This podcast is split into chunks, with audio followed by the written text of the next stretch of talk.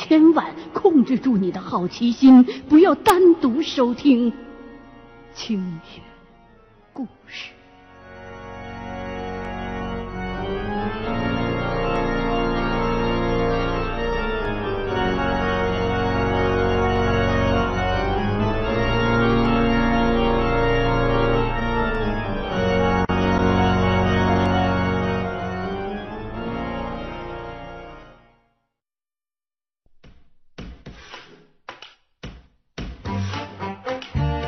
二零零三年年底，应一位德高望重的前辈的邀约，我再次来到了重庆下游的涪陵。这位前辈啊，是一位高人，年龄和我师傅差不多，本宗呢是道家。金盆洗手之后啊，留须盘发，做了道士。他老人家是邀我到涪陵和他的弟子们相互认识一下。这位老人家的弟子虽然不多，可是分散在全国各地，好不容易有个机会聚在一块儿，老人家非常希望我们能互相认识，彼此将来有个照应。我在重庆是属于离得比较近的，接到邀请之后，当天就赶到了涪陵。那时候，从重庆到涪陵还没有通火车，我呢也没买车呢。所以去涪陵就只有两种方式，要么就是在菜园坝坐长途大巴，要么呢就是去朝天门码头坐轮船。前者票价五十，两个小时之内就到了；后者呢票价十二，但是得熬上一宿。我没有等船游江的雅兴，就给高速公路做了一次贡献。到了涪陵之后，我是直奔老前辈他们家，拜见了老人家之后。聊了很多，聊着聊着，他老人家突然之间就好像是考我一样，给我出了一道题，说呀，前几天有一熟人给他打电话，说涪陵一个叫做杀牛巷的地方，夜里头偶然会听见牛的叫唤声。可是大家都知道，在热闹的都市内，正常情况下是不可能听见牛叫唤的。由于这条巷子在很早以前呢，传说是一处杀牛的屠宰场，所以老前辈的这位熟人就觉得可能是有牛的魂灵在这附近游荡呢。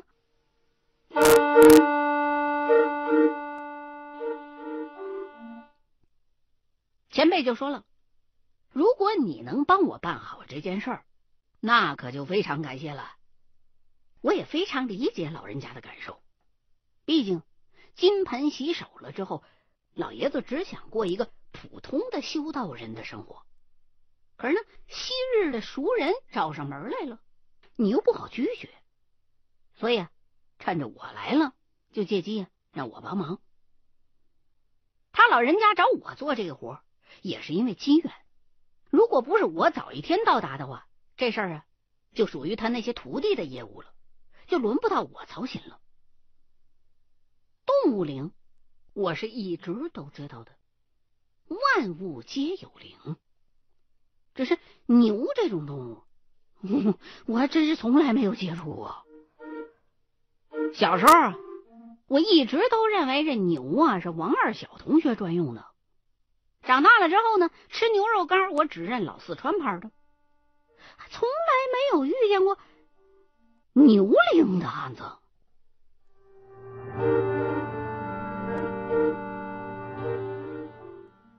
不过，既然老前辈都说了，开了口了，我怎么可能不答应呢？于是休息了一宿之后，按照老爷子告诉我的地方，在涪陵第二门诊的对面，打听到了这个。叫做杀牛巷的地方，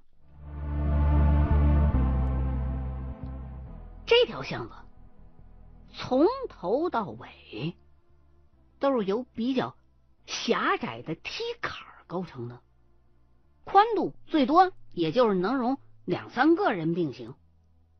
道路的两旁是贴满了各式各样的牛皮癣广告，还有办证那些手机电话号码。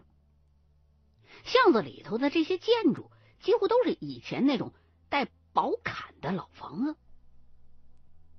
走到巷子一半的位置的时候，我才发现了一处相对比较新的单元楼。按照老爷子描述的来看，他的那位半夜能听到牛叫唤的熟人，应该啊。就住在这附近。环顾四周，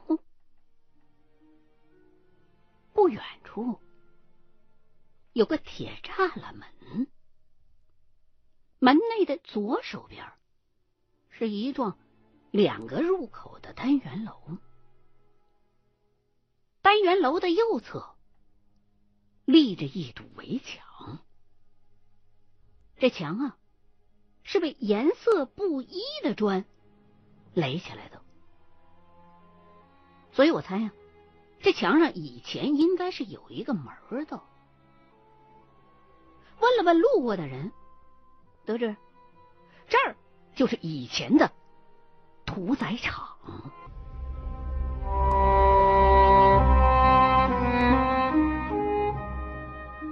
看天色还早。我就沿着这条小巷走向了尽头，一边走一边不禁心生感慨。如今的重庆号称是一国际化的大都市，这类老式风格的街区，最终啊都会被划入拆迁范围的。老东西、老物件老建筑越来越少，那些千篇一律的新房子越来越多。在这样一个又拆又建的过程当中，逐渐丢失的，恐怕还有重庆自己最珍贵的本土的风情和文化吧。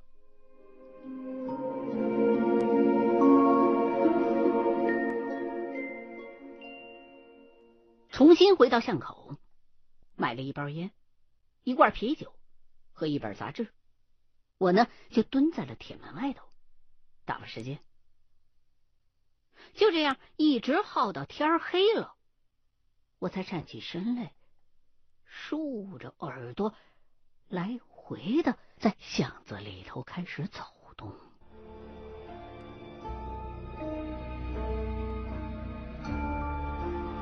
冬天的夜晚，来得早，黑得快，在黑暗当中守候了几个小时，眼瞅着一整包烟都快抽完了，终于让我听到了“哞”的一声，声音。不大，但是在安静的环境当中，还是显得和这周边的建筑格格不入。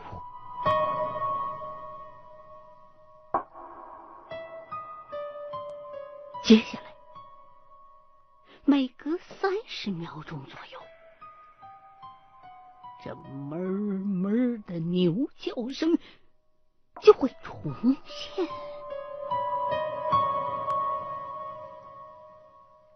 到后来，我开始觉得这牛叫声叫的有些阴阳怪气儿的。至于是哪儿怪？还真说不上来。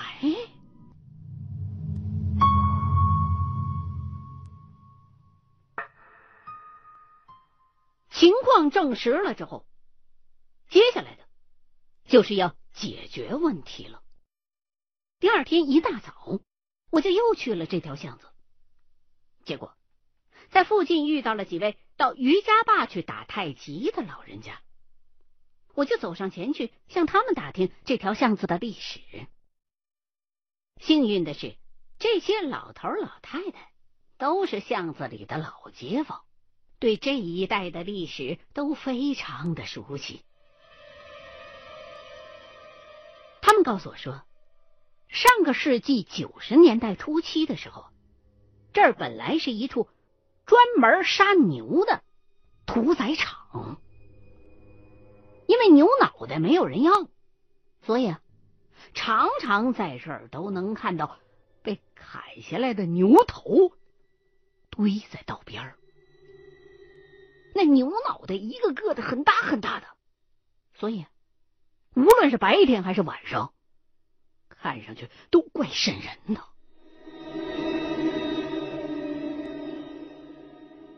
后来呀，这屠宰场搬迁了，政府呢就在原来的位置上。又建起了一座收容所。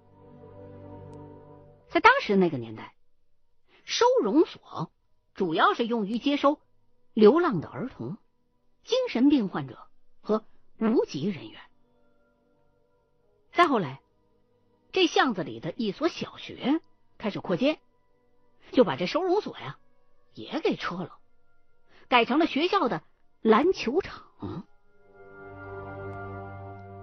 按道理说，经过这好几回的拆呀建呢，这里应当不会再留下什么当时的老物件了。如果真的是动物灵半夜的时候在这巷子里头作怪的话，那是不是有被当年遗漏了的、还没收走的牛脑袋还在这附近待着呢？如果是这么推断的话，那这地面上是肯定不会有了。毕竟都改建这么多回了。那也许那牛头是在地底下呢？哎妈，这我可就没办法了。总不能把地给人家挖开吧？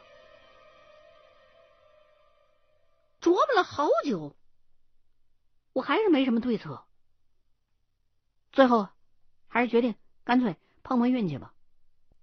两天来的观察让我注意到，这巷子里的地面上啊有一个下水道的井盖，所以我就决定趁夜深人静的时候把那井盖掀开，上底下去看看。要是在下水道底下。再找不到门路的话，那我就只能灰溜溜的回去，跟老爷子说惭愧惭愧了。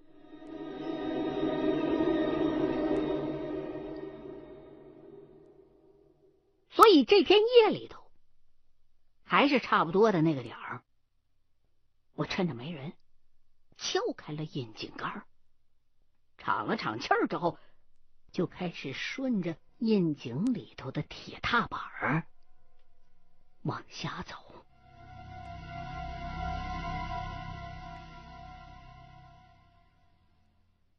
下水道不算很深，也就三米多，然后就是一个拐角。我的印象当中，下水道里边应该到处都是耗子、粪水、蟑螂等脏东西，但是。这一处通道底下没有水，垃圾和耗子倒是不少。我就继续往前摸，越走越见不着亮，就掏出了打火机，点着，用来暂时的照明。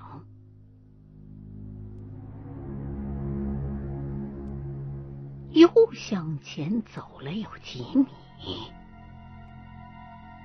就看到前方的通道地上横躺着一把锈迹斑斑的刀，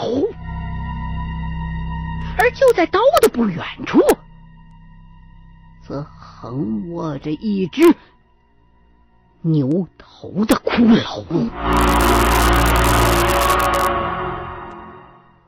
惊吓之余，我对被我侥幸发现的线索感到十分的庆幸。看来呀，这是当时有人砍牛脑袋的时候，连脑袋带刀都掉进这下水道了。后来呢，一直没来收拾。既然是这种情况，那只需要用红绳把这牛铃啊牵引到能见得光的地方就可以了。可是，当我用罗盘探测牛铃的位置，并且打算要带它走的时候，却明显的察觉到这牛铃有一种。抗拒，他是不情愿的。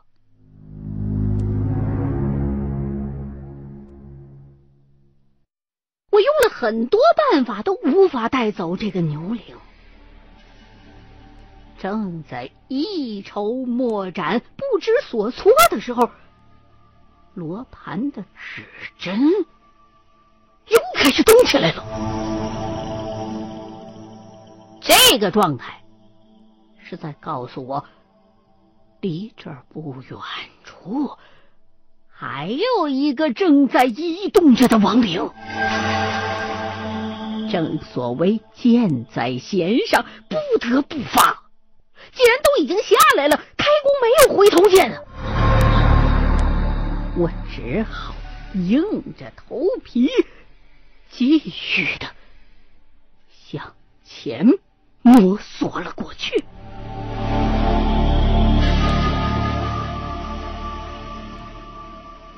我现在没有办法看到或者确定这俩亡灵是否都是动物的灵。第一个牛铃不愿意跟我走的原因，难道是因为不肯丢下另外的这个？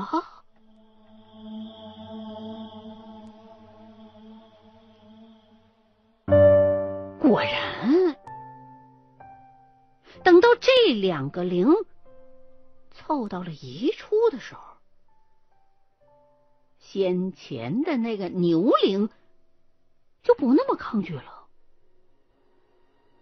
很快的，我就把他们俩一块儿带了上来。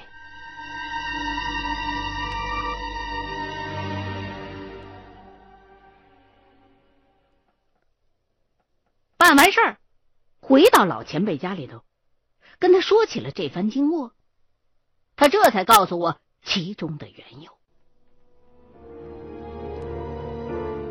他虽然不能亲手处理这个案子，但是之前他调查过，知道这附近有两只牛铃。可是牛的天性，它倔强，寻常人是拉不动它的，而一旦遇到它的。是他自己的主人的话，那你不用绳子，它也会跟着主人走。